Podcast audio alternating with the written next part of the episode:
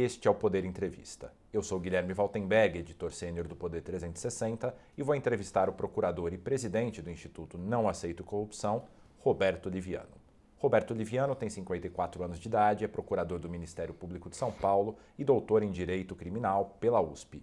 É especialista no combate à corrupção e foi presidente do movimento do Ministério Público Democrático. Doutor Liviano, obrigado por ter aceitado o convite para essa entrevista. É uma honra, Guilherme, estar aqui com você com Poder 360, onde eu tenho a honra e a alegria de ser colunista já há cinco anos. E eu agradeço também a todos os web espectadores que assistem a este programa. Essa entrevista está sendo gravada no estúdio do Poder 360 em Brasília, em 24 de agosto de 2022. E para ficar sempre bem informado, inscreva-se no canal do Poder 360, ative as notificações e não perca nenhuma informação relevante. Dr. Liviano começa essa entrevista perguntando: o senhor está publicando um livro sobre os 200 anos da independência do Brasil. Por que, na avaliação do senhor, essa data não está sendo respeitada? Olha, Guilherme, observando um pouco o que se passa ao redor do mundo, nós tivemos, para a celebração dos 200 anos da independência americana, que aconteceu em 1976, 10 anos de planejamento para esta comemoração. E foram milhares de atos comemorativos, envolvendo o Estado, envolvendo a sociedade civil, uma alegria unindo o povo estadunidense. Lá na França, para comemorar os 200 anos da queda da Bastilha, houve acontecimentos semelhantes em 1989. Aqui no Brasil, haveria muitas razões para supor que um presidente que se orgulha de dizer que foi forjado nas Forças Armadas, que mostra todos os dias o verde e amarelo, que fala é, da, da sua ligação com o hino nacional, com o nacionalismo, que desde o dia 1 de janeiro de 2019 se dedicasse permanentemente a planejar os 200 anos da nossa independência. Afinal, não é toda hora que se celebra esse tipo de coisa. No entanto, nada disto ocorrerá, lamentavelmente, em 7 de setembro de 2022. Todos nós sabemos que será um dia, infelizmente, em que está sendo estimulada a desunião do país, mais uma vez. Fala-se em é, disseminação de inverdades sobre as urnas, Fala-se em apuração paralela pelo Exército. Bom, é muito triste verificar isso. Deveria se haver, deveríamos ter uma união das instituições em prol de um momento de reverenciar a nossa história, né? 200 anos da nossa independência. E é isso, Guilherme, que justamente procura é, estabelecer esta obra que está sendo lançada no dia 7 de setembro, justamente, é uma obra em que eu e a professora Rita Biazon organizamos, pela editora Cartier Latam, e que tem a assinatura, o selo do Instituto Não Aceito Corrupção e do Movimento do Ministério Público Democrático. São 20 ensaios que analisam o que ocorreu nesses 20 anos em matéria de educação. E aí convidamos Renato Janine Ribeiro, que foi ministro da Educação, o que aconteceu em matéria de saúde. Convidamos o criador, o idealizador do SUS no Brasil, da Anvisa, Gonzalo Vecina Neto, o que aconteceu em matéria de relações internacionais, para isso chamamos o embaixador Rubens Barbosa. Não é? E assim por diante, em matéria de racismo, de violência contra a mulher, de direitos humanos, de relações familiares, de inovação. É um grande retrato, é um conjunto de percepções. Eu e Rita Biazon escrevemos um capítulo relativo à corrupção. Não é? É, que avaliação podemos fazer nesses 200 anos em matéria de corrupção?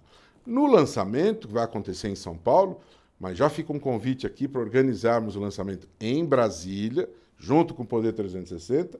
Em São Paulo, dia 7, nós vamos ter uma mesa de debate com a presença do Gonzalo Vecina, do é, Renato Janine, minha e da Rita, sobre a mediação da querida Kátia Brembate, que é presidente da Abrage, né, no dia 7, lá na Livraria da Vila da Fradique Coutinho, né, onde lançaremos esta obra que a gente apresenta esse, essa grande análise sobre esses 200 anos.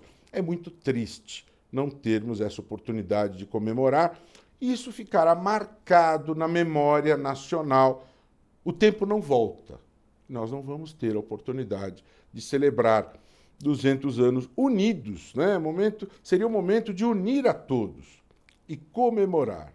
O que nós vemos ao contrário é a disseminação do ódio, é a disseminação de sentimentos ruins, de sentimentos de desunião. Isso é muito triste. A gente teve Isso. uma cerimônia que gerou alguma controvérsia, que foi trazer de volta para o Brasil o coração de Dom Pedro I. Como é que o senhor avalia essa iniciativa aí de trazer o coração, o resto mortal de Dom Pedro?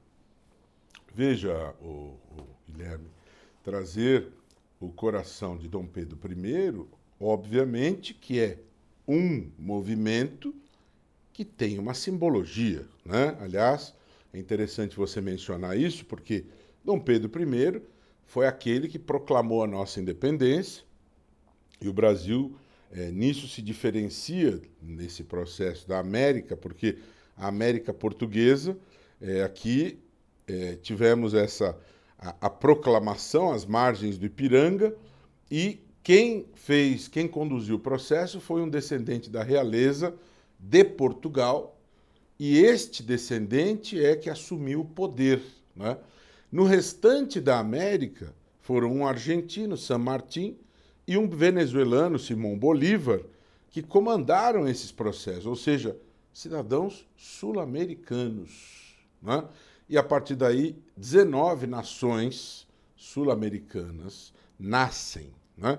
Veja que as origens do Brasil, é, a América Portuguesa é diferente da América Espanhola, já nesta origem. Lógico que é, é Dom Pedro I está ligado à, à, origem histórica do Brasil, trazer o coração. É, mas veja, os Estados Unidos foram milhares de é, acontecimentos, foi toda uma preparação de 10 anos.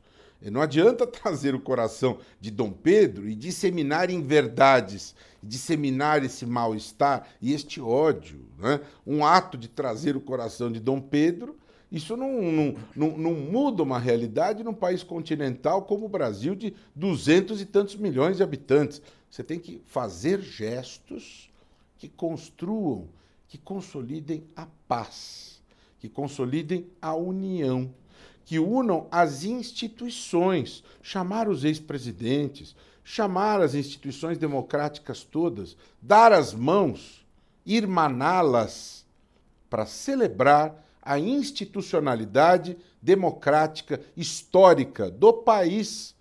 Tem que haver um momento em que isso fala mais alto do que a miséria política menor. Tem que se saber separar isto. Aí você vê o estadista verdadeiro. Não é? E é muito triste, mas nós não teremos isso. Isso vai acontecer em poucos dias. Né? E mudando um pouco o assunto, tanto o senhor quanto o movimento Não Aceito Corrupção foram contra a retroatividade da nova lei de improbidade administrativa, que acabou sendo barrada pelo Supremo Tribunal Federal. Qual era o risco dessa retroatividade? O Instituto Não Aceito Corrupção eh, teve uma postura, Guilherme, muito vigilante em relação a esse tema. estive presente aqui em Brasília durante toda a tramitação do projeto que pretendia esmagar a lei de improbidade. Infelizmente, o tsunami foi in, é, impossível de ser contido e a lei foi modificada por força da 14.230 no ano passado, né? infelizmente.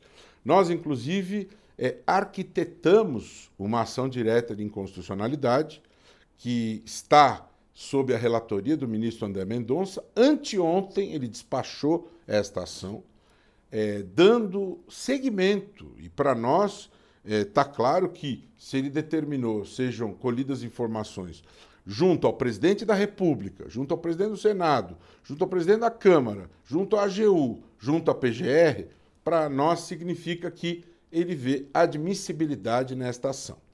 Enquanto que essa ação é contra a lei em si, a lei Isso. aprovada. Esta, tá. esta ação, Guilherme, ela aponta 10 afrontas à Constituição. Uhum. O que o Supremo decidiu foi: é aplicável aos casos antigos ou não? E ele entendeu de modo geral que não, só para as improbidades cometidas a partir de outubro de 2021. Uhum. Nossa ação, ela vai mais fundo. Ela indica que em 10 pontos nesta nova lei existem afrontas à Constituição. Se for acolhida, esses 10 artigos serão retirados da lei. Nós vamos recuperar a Lei 8429, que, a nosso ver, era uma lei que protegia o patrimônio público de maneira efetiva. Eu penso que o Supremo Tribunal Federal merece aplauso da sociedade por ter sido o verdadeiro guardião da Constituição neste julgamento. Por quê? É expressa a Constituição ao dizer que existe a hipótese de retroatividade de lei mais benéfica numa única situação, quando se tratar de matéria criminal. Matéria criminal é matéria criminal, sem puxadinhos, sem adaptações.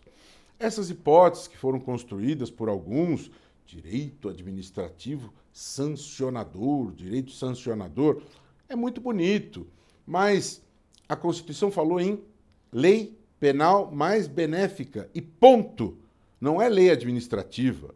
Não é lei do inquilinato em que você discute multas que tem caráter sancionador. É só lei penal. E já foram, são vários os acórdãos dizendo isso de maneira categórica. É só isto. Então, se você tem um caso de assédio sexual que ocorreu em 2020, está sujeito à lei antiga, portanto, é punível. As regras novas, suaves, doces, lenientes, que foram estabelecidas pela Lei 14.230, elas valem a partir de outubro de 2021. Isso está cravado pelo Supremo, que foi aí guardião da Constituição. Uhum. É? E agora vamos aguardar o que vai ocorrer a partir da análise da ADI 7156, idealizada pelo Instituto Não Aceito Corrupção, sob a relatoria do ministro André Mendonça. Vamos aguardar essas informações e verificar qual vai ser o desfecho dessa ação. E como é que o senhor avaliou a tentativa, que depois foi derrubada, do TSE, de não demonstrar todos os bens de candidatos nas eleições desse ano? Outro reposicionamento importantíssimo.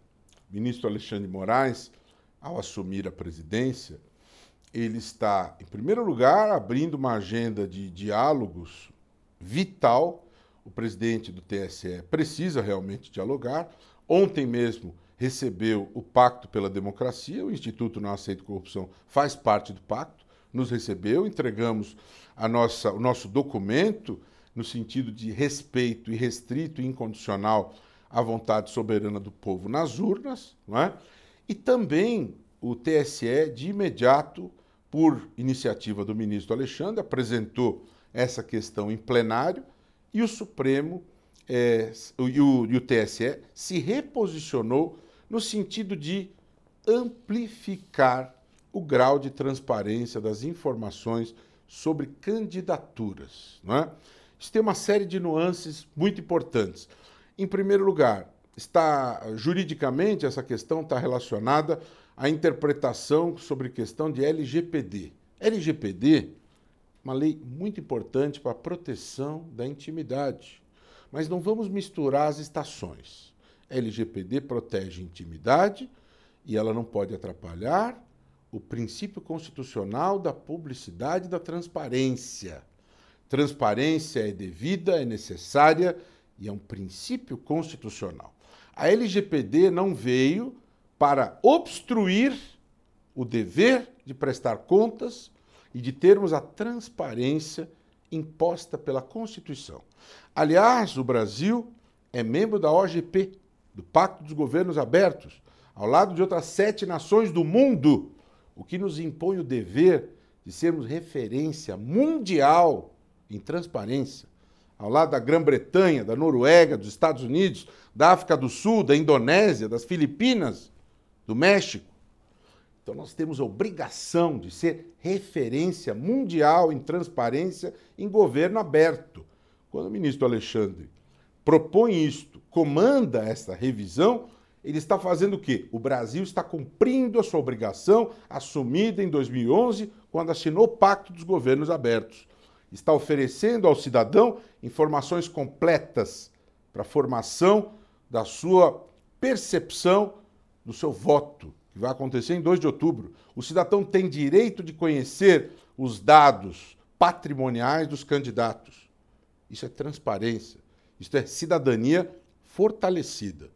Quanto mais informação, melhor.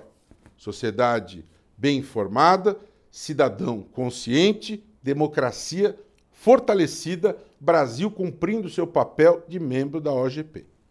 E nesse ano a gente vai ter financiamento público de 100% dos gastos das eleições. No passado chegou a ser dito que o financiamento privado era o ovo da serpente da corrupção. É possível a gente dizer ou a gente tentar se antecipar a, aos resultados desse financiamento público? Nessas eleições, a gente vai ter menos corrupção que nas anteriores? Olha, a minha bola de cristal, Guilherme, ela está presa na alfândega, tá presa na alfândega há alguns anos. Eu não consigo liberá-la. Não é bem que eu gostaria, mas eu gostaria de dizer a você que eu não sou um feroz é, é, é, combatente, é, sabe? Essa coisa histérica de dizer que não é possível o fundo eleitoral. Não é assim, sabe? Você tem que discutir isso com cuidado, com calma. É? O que não pode é você ter aumentos abruptos, descarados, transformando o fundo eleitoral brasileiro no maior fundo do mundo, sem um debate cuidadoso, refletido. O que você não pode é, é conceder é, dez vezes mais dinheiro para os candidatos à reeleição do que para os outros, como apontou a transparência partidária. O que você não pode é ter os laranjais que violam os direitos das mulheres. Essas coisas você não pode ter. A ideia de você ter financiamento público para equalizar postulantes ao poder é uma ideia bastante plausível do ponto de vista democrático. Como eu penso que não é abominável repensar o financiamento privado, até empresarial, desde que limitado, desde que bem fiscalizado, tá certo? Sem histerias, sem exageros. Esse é um tema que precisa ser rediscutido de maneira equilibrada, não é? Essa questão de soluções radicais, extremas, não nos conduz ao bom senso. Então, nós nunca vamos acabar com a corrupção, Guilherme. Não adianta pensar que porque você tem financiamento garantido público, nós vamos eliminar. Nós não vamos eliminar a corrupção de maneira nenhuma, nem de um jeito nem de outro. A corrupção sempre existirá. Nós vamos ter mecanismos que vão melhorar o combate à corrupção e precisamos ter inteligência de planejar melhor essas soluções de maneira razoável, de maneira planejada, com um pacto de negociação. Agora, existe uma raiz desse problema, para fechar esse comentário, que é a questão partidária no Brasil. Os partidos são opacos, eles não são íntegros. Tem sede de partido que usa o dinheiro do fundo partidário para construir banheira de hidromassagem. Tem partido que usa o dinheiro do fundo para pagar orgias com prostitutas usam o dinheiro do fundo partidário para comprar carrões, helicópteros e aviões de luxo. Esse dinheiro não é usado para escolas públicas, para a saúde pública, para o saneamento básico. Isto é crime contra a sociedade brasileira. Isso é inadmissível. Isso precisa ser repensado. Isso é indigno. Isso é inaceitável. É? Então, nós vamos repensar essas questões Precisamos ter, rever essas regras. Eu sou um defensor das candidaturas independentes e como um instrumento para retirar os partidos políticos da zona de conforto. Eu penso que nós precisamos fortalecer os partidos. São instrumentos vitais na democracia, sim. E também a candidatura independente amplia o leque de escolha do eleitor. O eleitor pode ter esse direito a escolher um candidato independente. Não vamos destruir o sistema partidário, não. Vamos fortalecê-lo e, complementarmente, oferecer o candidato independente, que, aliás, o Brasil é subscritor do Pacto de San José. E ali nós assumimos esse compromisso. Candidatura independente de filiação partidária. Isso, isso é cumprir a Constituição. Não é? Então nós precisamos repensar essa questão do partido político no Brasil. É muito sério, é muito importante, é muito relevante, com respeito, com honestidade, com transparência. Por que, que não se estabelece uma regra de compliance verdadeira, honesta, sabe? De é, democracia, de alternância no poder. As pessoas não podem ser donas dos partidos. Como que é isso de autonomia partidária? autonomia não é um organismo privado, o dinheiro é público que financia.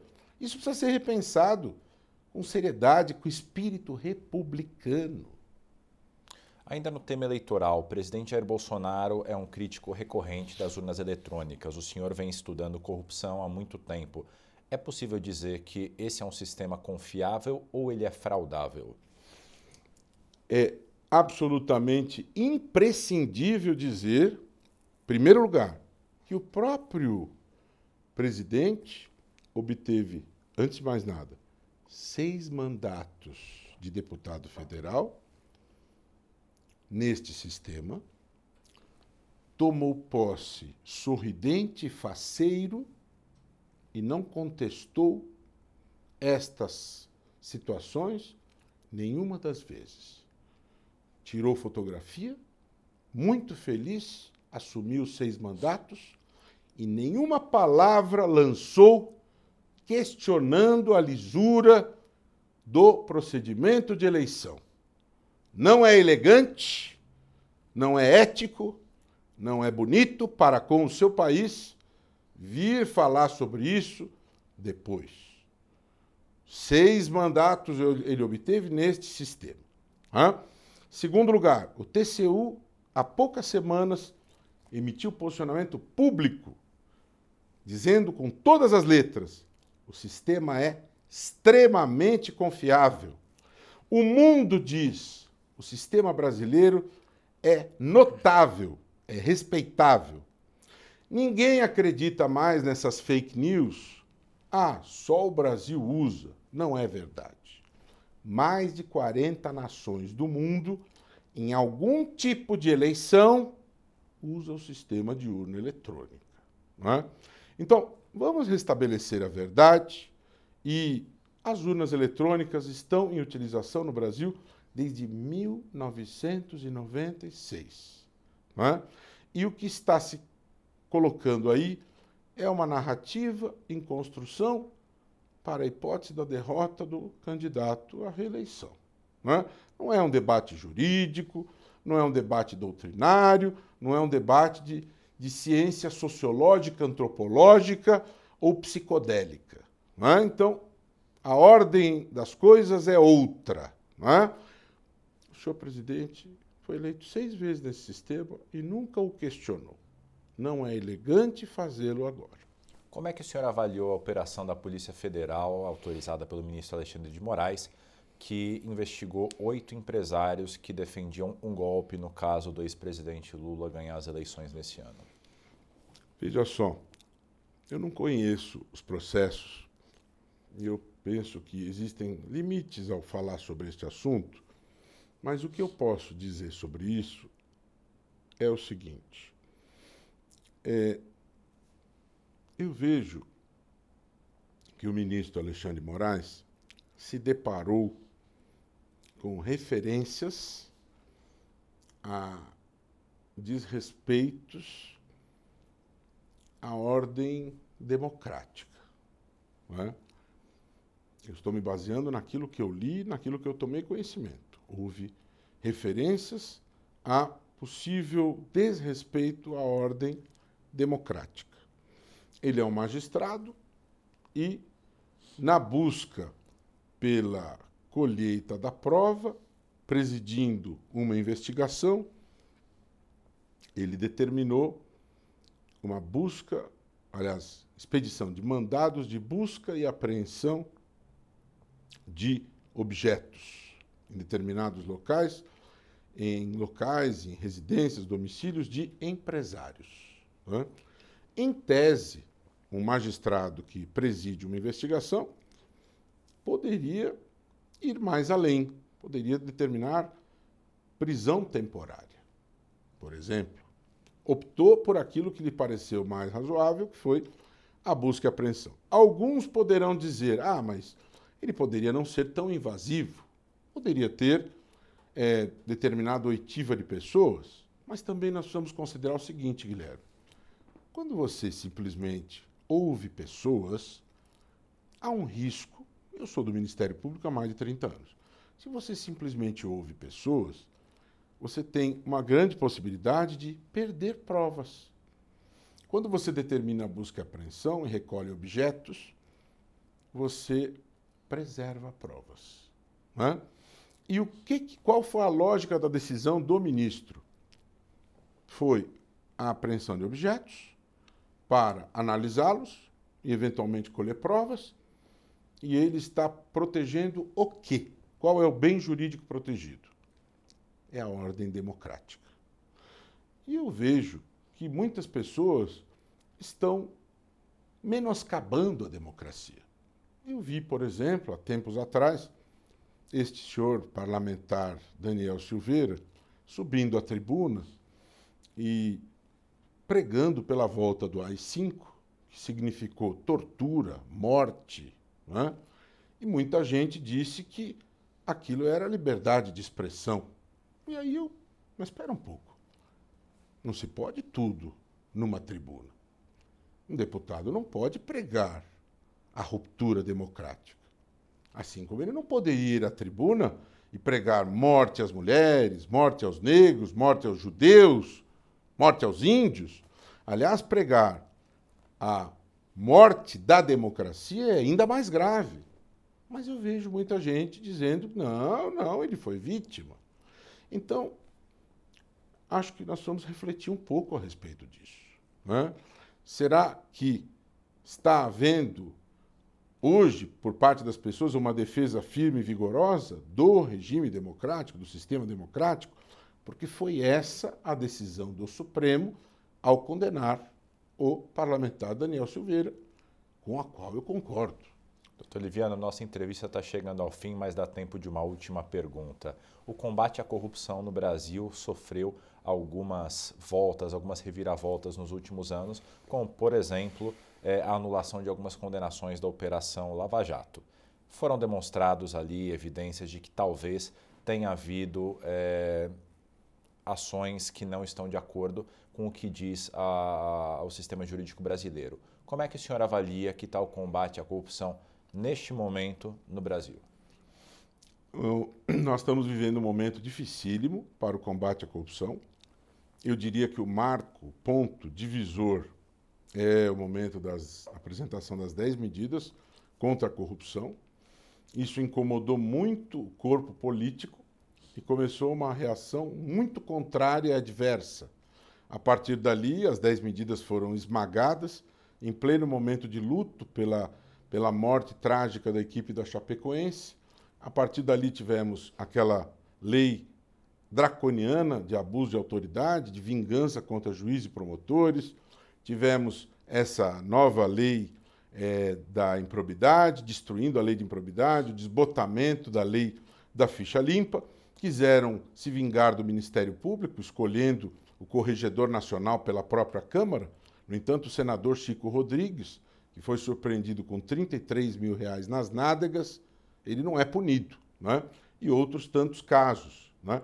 Queriam aprovar uma PEC em, transformando o Congresso em revisor do Supremo. Isso é uma aberração do ponto de vista jurídico constitucional. Então, combate à corrupção está em crise né? e nós vamos precisar recuperar a terra arrasada a partir de 2023, dependendo da qualidade dos representantes políticos que emergirão das urnas em outubro. Isso está nas mãos do povo soberano que vai escolher, e eu acho importante que o vetor é, preocupação, prioridade no combate à corrupção seja importante na escolha desses representantes. essa retomada vai depender diretamente disso. Chega ao final esta edição do Poder Entrevista. Em nome do jornal digital Poder 360, eu agradeço ao procurador Roberto Liviano. Um grande prazer, Guilherme. Uma honra estar aqui no Poder 360. E agradeço também a todos os web espectadores que assistiram a este programa. Essa entrevista foi gravada no estúdio do Poder 360 em Brasília, em 24 de agosto de 2022. E para ficar sempre bem informado, inscreva-se no canal do Poder 360, ative as notificações e não perca nenhuma informação relevante. Muito obrigado e até a próxima.